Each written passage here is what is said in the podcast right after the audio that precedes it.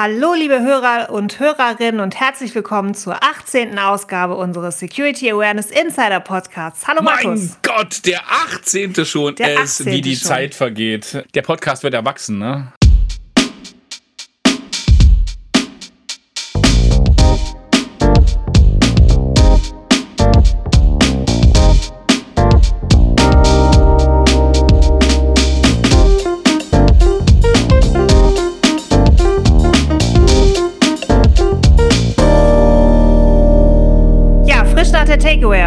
Kleiner Spoiler, Markus. Spoiler für nächste Folge. Äh, eben, wir werden natürlich im Mai uns ausgiebig über die Take Aware 2022 unterhalten. Was ist so abgelaufen? Was sind so für Themen? Was ist in den Pausen passiert? Was gab es für spannende Gespräche? Was ist auf der Sexy Security, dem Workshop-Tag passiert? Darum geht es in der Mai-Folge. Genau, aber heute haben wir ja jemanden da, die auch äh, bei der Takeaware war. Genau, habe ich gesehen auf der Takeaware, nämlich genau. die Uta Menges. Wer ist denn Uta Menges, Markus? Uta Menges ähm, promoviert an der Fakultät für Psychologie am Lehrstuhl Arbeitsorganisations- und Wirtschaftspsychologie der Ruhr-Universität Bochum. Kurz RUB musst du ja ganz gut kennen, Katja, um nicht äh, immer noch, ne, ja. immer noch äh, gut verbunden als Literaturwissenschaftlerin so mit der RUB. Äh, und wir hatten ja schon von der RUB mal jemanden da, nämlich die Professor Dr. Angela Sasse, auch genau. von der RUB. Ich weiß gar nicht, ob es der gleiche Lehrstuhl ist. Auf jeden Fall ähm, die Uta kommt von der RUB, ähm, hat ein Bachelorstudium in Wirtschaftspsychologie, danach den Master gemacht auf Counseling, Studiengang Familien- und Lebensberatung, wo ich dann dachte, wie krass ist das denn? Ja. Und das äh, Promotionsprojekt von ihr heißt IT, Sicherheitslösung und Risikomanagement in Organisation. Ganz viel Thema. Vorschusslorbeeren ja. und ganz viel Intro. Hi Uta. Hallo Uta. Ja, hi ihr beiden. Ich äh, freue mich sehr, heute dabei zu sein. Danke für die Einladung. Sehr gerne, schön, dass du da bist. Jetzt wollen wir natürlich direkt mal wissen, wie kommt man denn vom äh, Studiengang Familien- und Lebensberatung zu Security? Ja, wie Markus ja gerade schon erzählt hat, ähm, ich habe Ehe, Familien- und Lebensberatung im Master studiert und habe eben mein Masterstudium logischerweise auch mit einer Masterthesis abgeschlossen und ähm, habe mich eben im Rahmen meiner Masterthesis mit Online-Dating bzw. online gestützter PartnerInnen-Suche beschäftigt. Nein, mit Tinder. Ja, unter Krass. anderem. Und so Parship das, auch. Was, ja, genau. das, was keiner zugibt äh, zu benutzen auf dem, als App auf dem Handy, genau. Genau, so ungefähr. Ja, also ich habe mich tatsächlich auf eine Plattform bzw. eine App konzentriert, damit es eben nicht allzu umfangreich wird. Und das war Tinder? Das war tatsächlich Tinder, genau. Ach, wie verrückt. ja. Gibt es nicht auf Netflix gerade ähm, ähm, Tinder-Schwindler? So ja, genau, der Tinder-Schwindler. Oh, wie genau. krass. Okay. Mein ja. Gott. Mhm. Auf jeden Fall aktuelles Thema. Genau. Ja, also ich habe quasi geschaut, wie Beziehungen sich eben immer weiter online gestützt entwickeln und naja, ich habe eben drei Jahre auch selber als Beraterin für Paare in einer der Beratungsstellen gearbeitet. Somit war das Thema für mich eben auch einfach immer spannender, vor allem weil ich Paare am Anfang immer nach ihrer Kennenlerngeschichte gefragt habe. Und da habe ich eben ja ganz äh, live und selber miterlebt, wie da eben auch zunehmend die Antwort kam, online gestützt oder eben über bestimmte Portale. Mhm. Und somit habe ich quasi, also jetzt mal so ganz grob gefasst, mich mit der Verbindung zwischen Technik und menschlichen Beziehungen beschäftigt. Und die konkrete Verbindung zur Security kam dann aber eben auch tatsächlich über die Stellenausschreibung. Also ich habe die Promotionsstellenausschreibung ganz klassisch auf einem Stellenportal gefunden und habe eben gedacht, oh, da sehe ich doch irgendwie Verknüpfungspunkte mit dem, womit ich mich eben bisher auch schon beschäftigt habe, also einfach menschlichen Beziehungen und dachte, ach, das kann und wird bestimmt spannend sein, das vielleicht auch zu übertragen auf dieses doch erstmal relativ weit entfernt wirkende Feld der IT-Security. Ja, aber da bist du ja schon total weit. Ne? Also ich meine, so ja. die Analogie zu kriegen von ähm, die Verbindung von Menschen über digitale Wege, ach, nichts anderes ist ja eigentlich auch Awareness. da hast du ja schon eine krasse Übersetzungsleistung gemacht. Ja, ich konnte in meiner bisherigen Arbeit tatsächlich schon relativ viel Parallelen auch feststellen, ähm, also die ich eben auch so ein bisschen eigentlich nutzen kann aus meiner Beratungsarbeit in den Bereich IT-Security.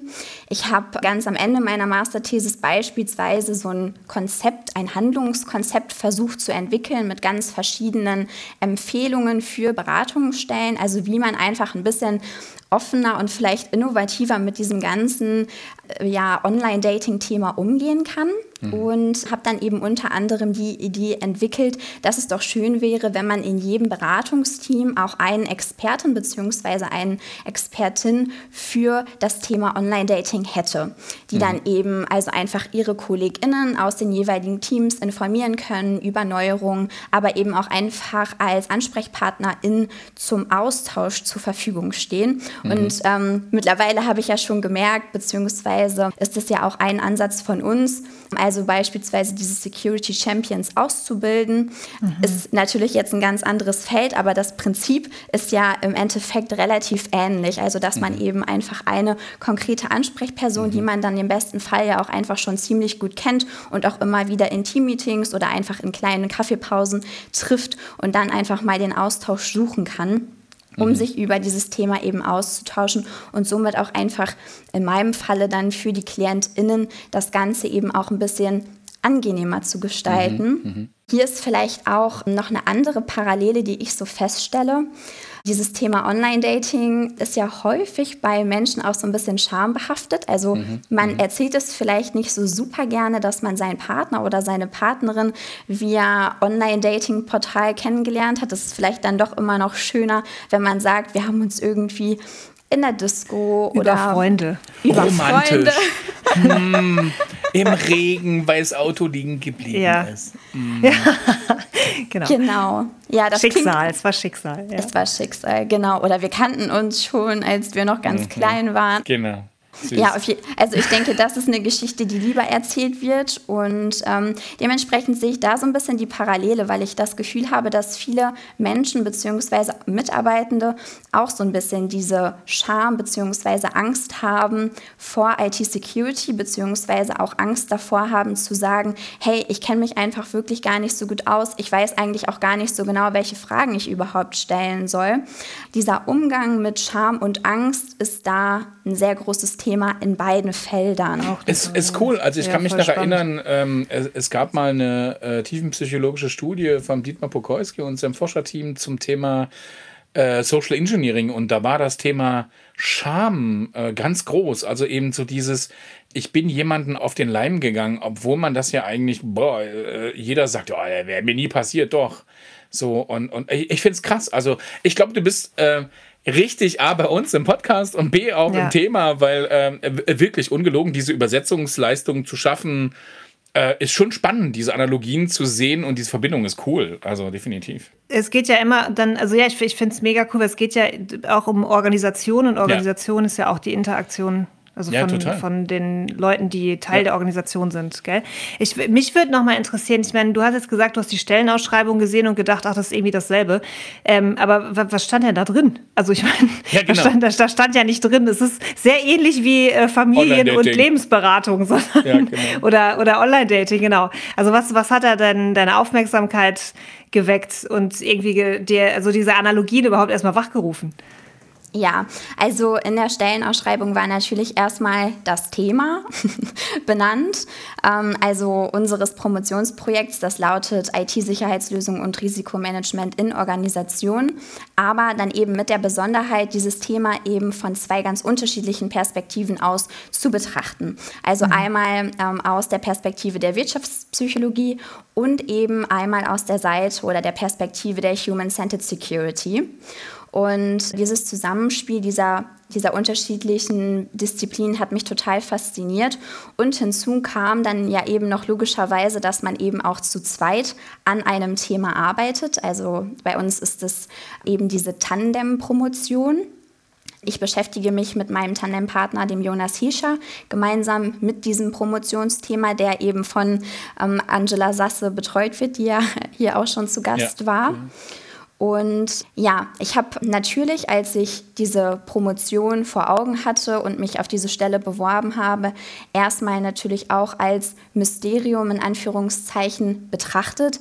Es ist einfach ja eine super lange Zeit, in der man sich da mit einem Thema beschäftigt. Man muss also einfach am Ball bleiben, mhm. man muss diszipliniert sein, ähm, man muss sich natürlich auch immer wieder selber neu motivieren und am Ball bleiben, weil es einfach diese Überprüfung von außen ja nicht so richtig gibt. Und das fand ich einfach total faszinierend. Und was äh, für mich eben auch noch ein Anreiz war, war das Forschungskolleg äh, SEC Human. Jonas und ich, wir sind eben Teil dieses Forschungskollegs. Und ich fand das hat mir auch noch mal so ein bisschen so eine Rückendeckung gegeben, beziehungsweise einfach ein gutes Gefühl, ah, okay, da ist einfach ein ganzes Team im Rücken, da sind ganz unterschiedliche Disziplinen vertreten, also eben nicht nur Wirtschaftspsychologie und Human-Centered Security, sondern auch ähm, Mathematik, Germanistik, Journalistik, Philosophie. Also da kommen ganz viele Bereiche zusammen und meine Vorstellung, und das zeigt sich eigentlich auch jetzt gerade in der Praxis, es ist eben so, dass wir uns äh, gegenseitig gegenseitig immer unsere Themen vorstellen, darüber mhm. diskutieren, man nochmal ganz neue Impulse, natürlich auch kritische Anmerkungen bekommt. Und ähm, dieses ganze Konzept hat mich einfach begeistert. Okay, also das heißt, dieses, dieses Forschungskolleg heißt äh, Secuman. Ähm, und, und, und da sind genau. ganz, ganz viele andere, ähm, ich meine, das sind ja auch Sachen, die wir immer wieder diskutiert haben, so äh, eben diese Allianzen. Also es sind ganz viele Quer, Querbereiche, interdisziplinäre Bereiche drin. Äh, okay, und, und, und, und da ja. tauscht ihr euch dann auch aus. Ja, spannend. Und da gibt es dann quasi mehrere Tandem-Projekte wie das eure. Und der Jonas hat was für einen Hintergrund? Genau, also Jonas ist jetzt am Lehrstuhl für Human-Centered Security, ist also mhm. IT-Experte, was natürlich mhm. einfach für mich auch super spannend ist, weil wir uns da gegenseitig viel erklären können, beziehungsweise primär er mir dann natürlich auch über diesen Fachbereich viel helfen kann. Mhm. Worum geht es in deiner, deiner Promo-Arbeit? Erzähl mal. Genau, ja, gerne. Die Ausgangslage ist ja, dass die IT-Sicherheitsexpertinnen immer stärker von den Mitarbeitenden in Organisationen fordern, dass sie einfach besser geschult werden mit oder in Bezug auf potenzielle Bedrohungen, dass sie ständig auf der Hut sein sollen, dass sie stets wachsam sein sollen, also einfach aktiv an der Verteidigung des Unternehmens mitwirken sollen. Also warte, jetzt muss ich nochmal, jetzt muss ich noch mal, mhm. äh, nachhaken. Also mhm. die IT-Sicherheitsexperten werden von den eigenen Mitarbeitern dazu aufgefordert, dass sie geschult werden. Nein. Nee, also unsere Annahme ist, dass quasi die IT-Sicherheitsexpertin ja. bzw. die Organisation von den Mitarbeitenden erwarten, dass sie eben wachsam sind, dass sie aktiv mitwirken an so, der Sicherheit. Also das ist sozusagen die, die Bringschuld des Mitarbeiters. Genau, ah, richtig. Erwartungshaltung also der IT-Security. Das, das, das, kennt man ja auch ja, so. Du genau. bist die First Line of Defense. Ja, genau. Ihr macht auch nochmal ein genau. ja, mhm. Phishing-Training. Ja, du bist auch der CISO. Ähm, genau. Ihr seid genau. mitverantwortlich. Dadi, genau. dadi. Genau. Genau. Richtig. Mhm. Und mhm. Ähm, wir gehen einfach davon aus, dass häufig in diesem Bezug aber nicht ausreichend berücksichtigt wird, dass IT-Sicherheit für die meisten Mitarbeitenden aber eben nicht die primäre Arbeitsaufgabe ist, sondern eben eine Neben- bzw. Sekundäraufgabe mhm. darstellt. Mhm. Und wenn eben die Sicherheitsmaßnahmen bzw. Sicherheitsanforderungen nicht in ausreichendem Maße anwenderinnen freundlich genug gestaltet sind, hm. können ähm, diese Maßnahmen allem eben also die Produktivität von den Mitarbeitenden negativ beeinflussen. Mhm. Das ist zumindest erstmal so unsere mhm. Annahme. Mhm. Und ähm, Jonas und ich möchten eben im Rahmen unserer Promotion untersuchen, auf welche Arten sich die Sicherheitsmaßnahmen negativ auf die Produktivität auswirken können. Und natürlich möchten wir anschließend auch Lösungsansätze finden, wie man einfach Sicherheit und Produktivität besser miteinander vereinbaren kann. Zusammengefasst kann man also sagen, wir, wir wollen herausfinden, ob Security als in Anführungszeichen Bremser verstanden werden mhm. kann, ob es eben zu Produktivitätsverlust führt, ob und eben wie weit sich die Mitarbeitenden dadurch also eingeschränkt fühlen. Okay, also holen wir dich dann irgendwann wieder mal in den Podcast, wo du dann uns äh, deine Ergebnisse. Ich meine, ich, ich hätte jetzt schon auf Anhieb tausend Thesen. Ne? Ja, ja, also das, das, also ich würde bei allen sagen, äh, die, die ja, Sachen ob ja, und wie, bleibe würde ich ja, bei ja, ja, ja. Ja. Er untersucht ja wahrscheinlich das in Organisationen, also ja, Mitarbeitende. Was für Organisationen sucht ihr da so aus? Also geht ihr da spezifisch in große, kleine, mittlere Unis, äh, Stiftungen, äh, weiß ich nicht, Öffentliche Banken? Hand, genau. Ja, genau. Oder wie, also, wie macht ihr das? Da stellt sich natürlich erstmal auch die Frage, welche Organisationen sich da zur Verfügung stellen. Es sind ja teilweise schon auch relativ prekäre Details, die da gegebenenfalls auch analysiert bzw. ans Licht gebracht werden könnten. Ähm, und da muss natürlich auch erstmal einfach die Bereitschaft der Organisation vorhanden sein, sich mit diesem Thema auseinandersetzen zu wollen und dann eben auch quasi externe Personen ins Unternehmen zu lassen, um da vielleicht auch Dinge ins Rollen zu bringen, die bisher vielleicht noch nicht so angestoßen wurden. Mhm. Okay. Also habt ihr noch nicht so wirklich festgelegt, welche Unternehmen ihr genau untersuchen wollt. Das sind, macht ja wahrscheinlich Unterschiede. Eine Bank hat ja ganz andere äh, Ansprüche an Sicherheit als ein, eine Floristin oder so. Uns ist natürlich bei unserer Forschung auch besonders wichtig, dass eben die Anonymität der Unternehmen gewahrt wird. Dementsprechend äußern wir uns da nicht. Kannst du uns jetzt nicht erzählen, wen ja. ihr alles schon befragt habt. Das ist aber ärgerlich. aber vielleicht weiß es ja einer von unseren Hörern und Hörerinnen. Ja. Und sagt, ich, ich. Nein, aber ähm, kann man sich denn zur Verfügung stellen? Also sucht ihr noch äh, Interviewpartner oder so? Sehr gerne. Also da sind wir natürlich immer sehr aufgeschlossen, wenn da Interesse besteht seitens Organisationen. Ähm, ja, sind wir sehr offen und freuen uns sehr über ähm, Kontaktaufnahme. Gerne. Also eben, wenn es jetzt jemand hört äh, in einem Unternehmen und sagt, boah, ich würde jetzt gerne mal gucken, wie das so ist mit Produktionsverlust äh, durch Security, dann kann man zu dir gehen, Uta. Schweiz, Deutschland, Österreich, egal? Ja, also Deutschland natürlich bevorzugt, aber wir sind da auf jeden Fall offen und man müsste dann eben einfach abstimmen, inwieweit ja. das dann möglich wäre. Ja, sehr cool. Cool. Ihr habt ja auch schon äh, zwei Paper veröffentlicht. Kannst du uns da noch ein bisschen was erzählen, weil die haben ganz spannende Titel. Why IT Security needs a therapy. Ich finde das einfach sogar, warum brauchen die denn Therapie? Also warum braucht denn IT, also brauchen die Geist äh, Therapie oder? Oder das Thema oder die, die Wissenschaft oder? Ja, erleuchte also, uns, Uda. Sehr gerne. Ja, also wir haben uns im Rahmen dieses Konferenzbeitrags erstmal mit der Frage auseinandergesetzt, im, also in welchem Maße die Arbeitsbeziehung zwischen den IT-SicherheitsexpertInnen und den Mitarbeitenden überhaupt als dysfunktional zu bewerten ist. Und ja, in der Folge haben wir dann eben überlegt, ob Ansätze aus der Therapie eben vielleicht genutzt werden könnten, um diese Beziehungen denn zu verbessern. Ach krass. Genau, das äh, deshalb eben auch der Titel.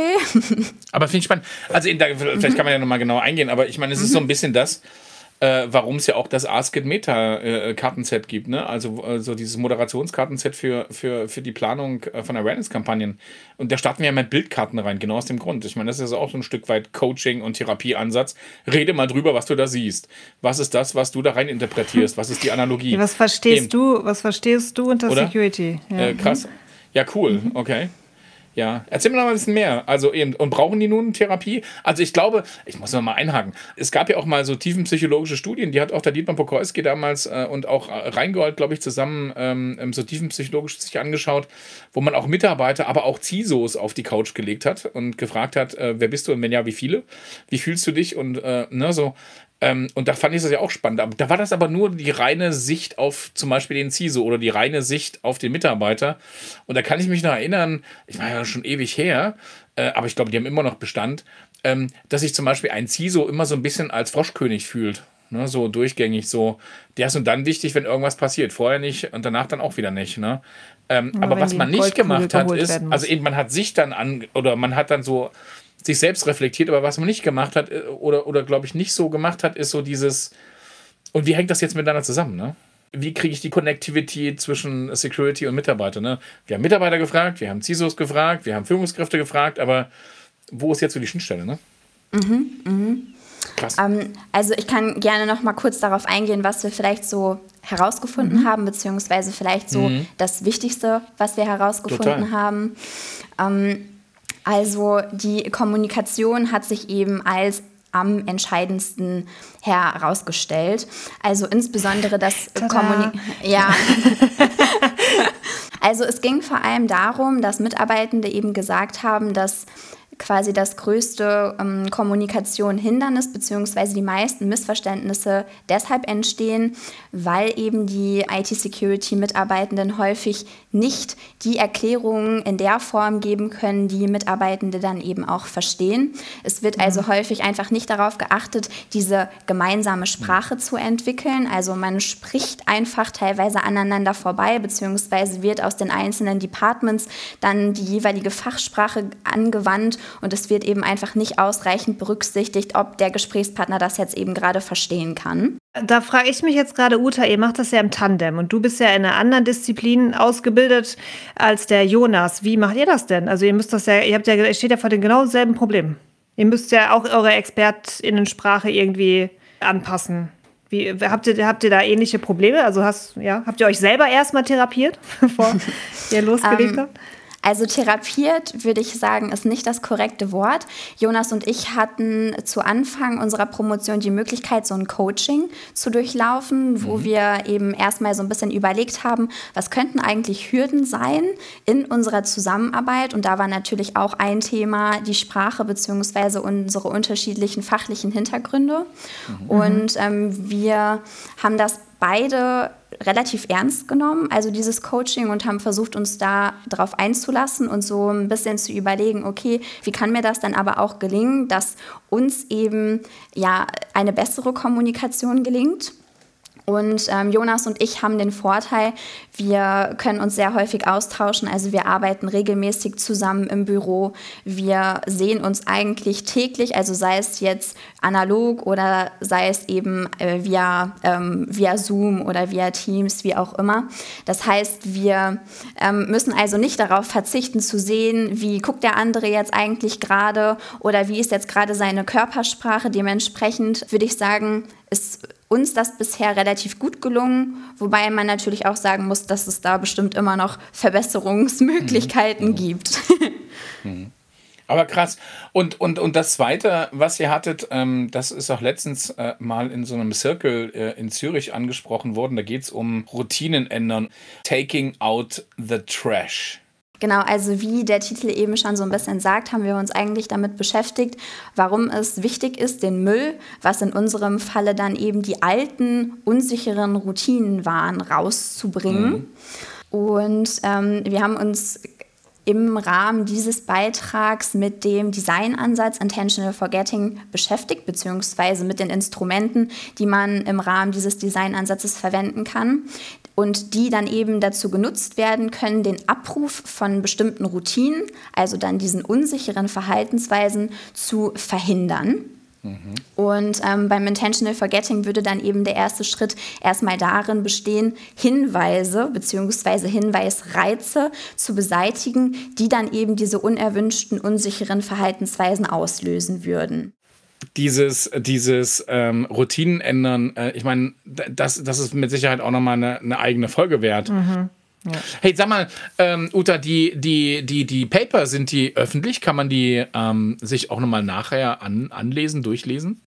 Ja, natürlich, sehr gerne. Ja, cool. Also wir kriegen von Uta die Links. Genau, und die geben wir natürlich allen Hörern und Hörerinnen und dann könnt ihr euch da mal reinlesen. Genau, Shownotes genau. und Twitter, sehr gut. Genau, auf Twitter. Genau, wie, wie ist denn das so mit deiner äh, äh, Erfahrung? Ne? Wie, wie, du, du kommst ja so aus dem Bereich Familie- und Lebensberatung, hast ja vorhin äh, im Intro so ein bisschen erzählt. Siehst du irgendwo Parallelen? Also ich sehe Parallelen. Ich habe zum Beispiel immer so ein Run, also ein Running Gag ist es nicht, aber ich finde immer eine sehr schöne Analogie ist, ähm, ich mache aber auch jetzt auf ganz vielen Veranstaltungen, auf denen ich bin, lese ich immer folgenden, folgendes Zitat vor. Äh, und ich lasse jetzt äh, mal bewusst was raus oder ändere es um, dass es auf ein Unternehmen passt. Und zwar respektieren Sie Ihre Mitarbeiter von Anfang an, sind Sie wichtiges Vorbild und fördern Sie Intelligenz und Empathie. Ein respektvoller Umgang miteinander bildet eine wichtige Grundlage für ein wertschätzendes Miteinander innerhalb der Organisation. Und jetzt nehmen wir mal äh, Mitarbeiter raus und ersetzen das gegen ihr Kind und äh, innerhalb der Organisation, innerhalb der Familie. Und tatsächlich habe ich den Artikel von äh, Vaterfreuden.de. Ist das so? Lassen sich so ganz viele Analogien aus der Familienwelt auch in die Security übersetzen? Ja, also ich würde die Frage auf jeden Fall mit Ja beantworten.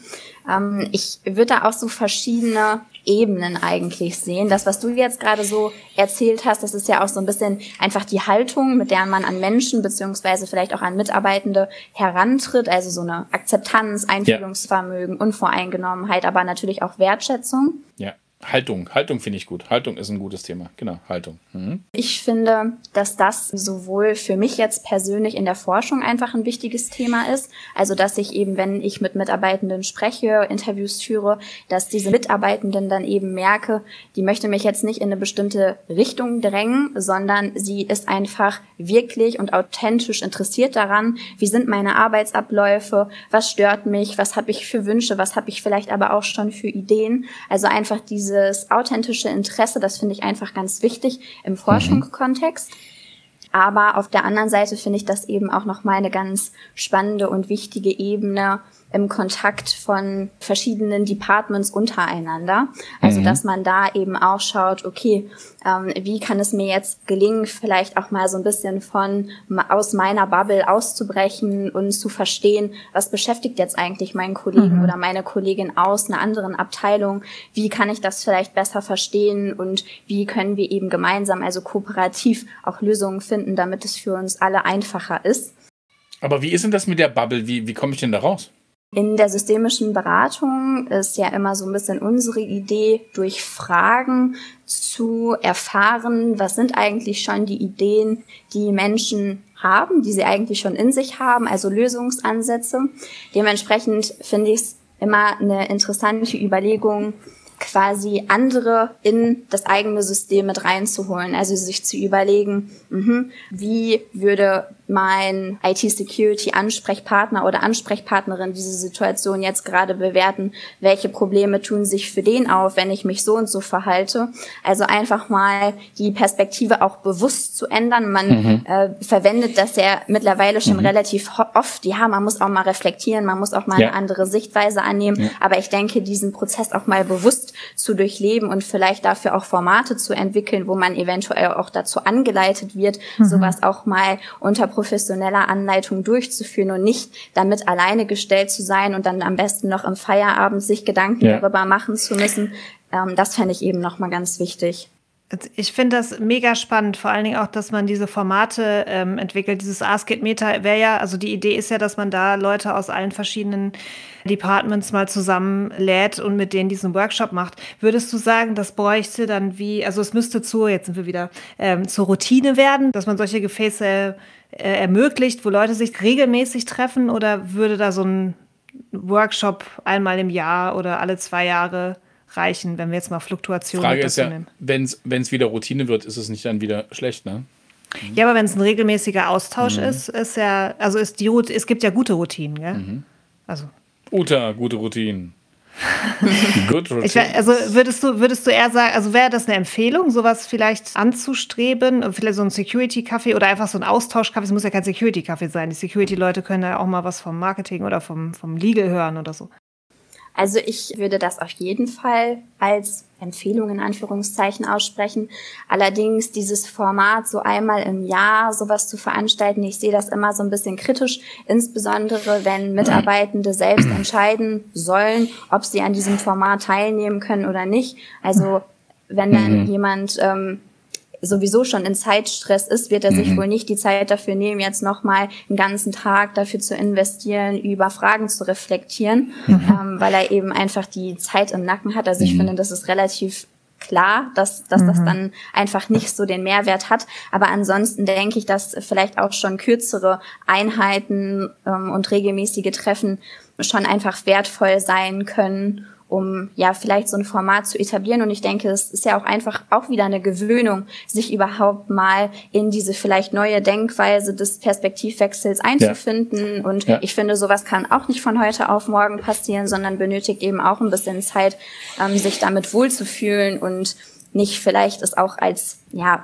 also, dass man sich damit unwohl fühlt, dass man das Gefühl hat, die anderen machten sich vielleicht noch lustig, wenn man dann mhm. vielleicht auch mal von Gefühlen erzählt oder mhm. so. Genau.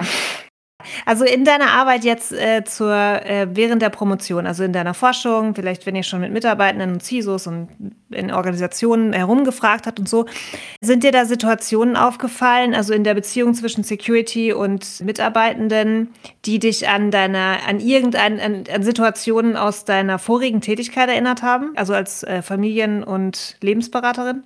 Ja, was in der Paarberatung natürlich relativ häufig ein Thema war, also wenn Paare mit Problemen zu mir gekommen sind, war eben, dass die Vertrauensbeziehung gestört war durch ähm, unterschiedlichste Vorfälle. Das war ist natürlich so das klassische Beispiel, wenn eben ein Seitensprung passiert ist, von welcher Seite aus jetzt auch immer, sind eben die PartnerInnen teilweise gekommen und haben gesagt, ich kann einfach nicht mehr vertrauen, wie kann mir das wieder gelingen?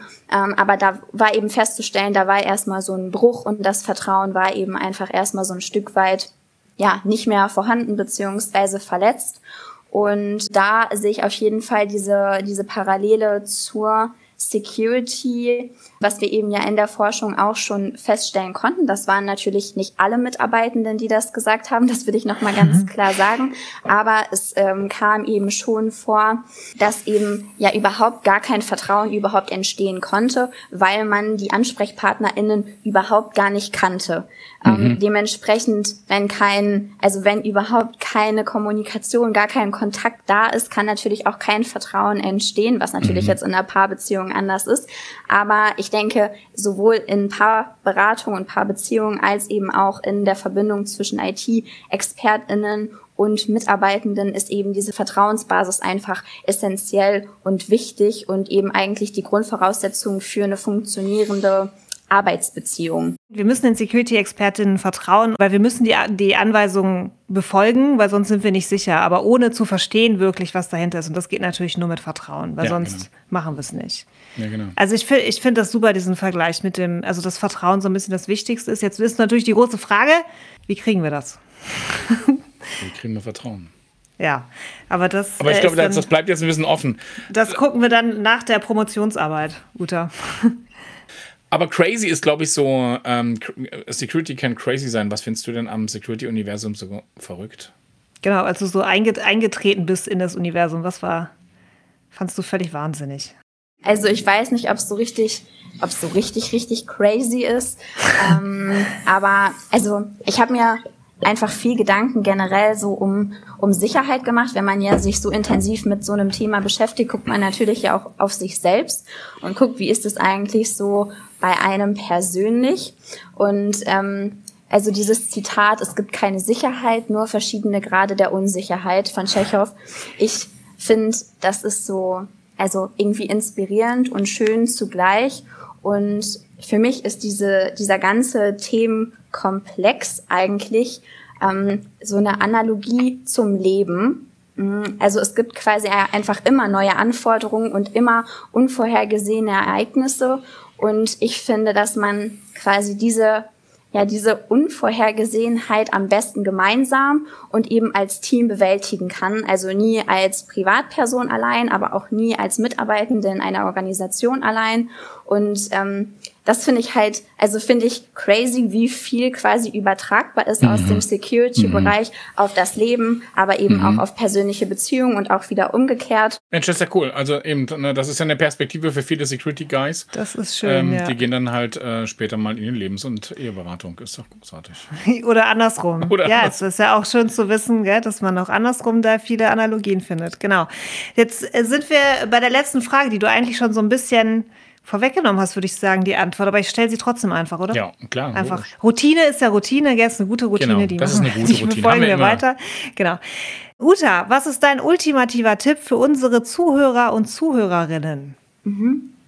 Was würdest du sagen? Ja, also ich denke, dass es wichtig ist, dass man im Hinterkopf behält, beziehungsweise vielleicht auch so ein bisschen das Verständnis dafür entwickelt, dass das Thema IT-Security für viele Angst und auch schambehaftet ist. Und ich finde, wenn man das so ein bisschen im Hinterkopf behält, ändert das vielleicht auch so ein bisschen was an der persönlichen Einstellung und an der Herangehensweise.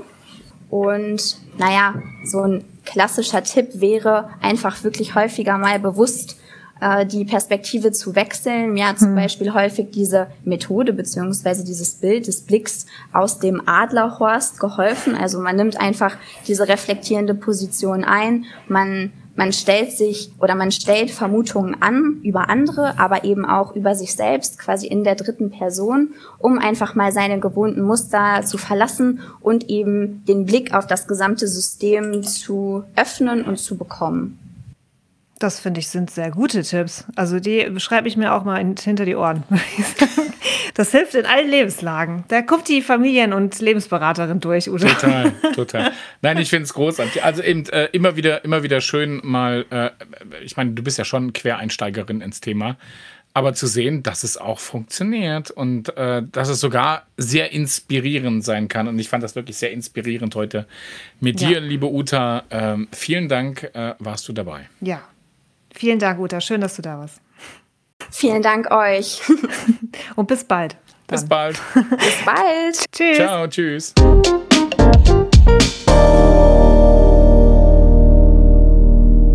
Hey Katja, es war wieder wirklich schön, äh, dich gesehen zu haben. Ähm, und mit genau, dir und wir, wir, wir vertrauen uns, oder Markus? Also wir müssen, glaube ich, nicht bei Uta auf die Couch. Was meinst du? Nö, Also ich, ich meine, es ist immer gut, sich mal zu reflektieren oder sich reflektieren zu lassen. Ja, eben. Äh, wir, könnten mal, wir könnten mal mit, mit Uta mal so ein, so ein Shadowing machen. Weißt du, so Uta kommt einfach hinter uns her und guckt, was wir so tun.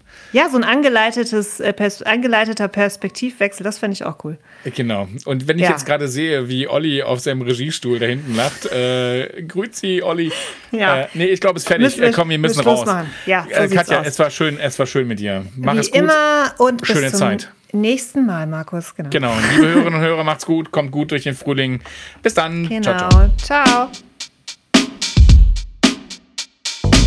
Das war's vom Security Awareness Insider Podcast. Am Mikrofon heute Katja Dörlemann von der Switch und Markus Bayer von Swisscom. Ton Mike Bixel. Den Jingle haben wir von Jakob Dont. Produktion bei Olli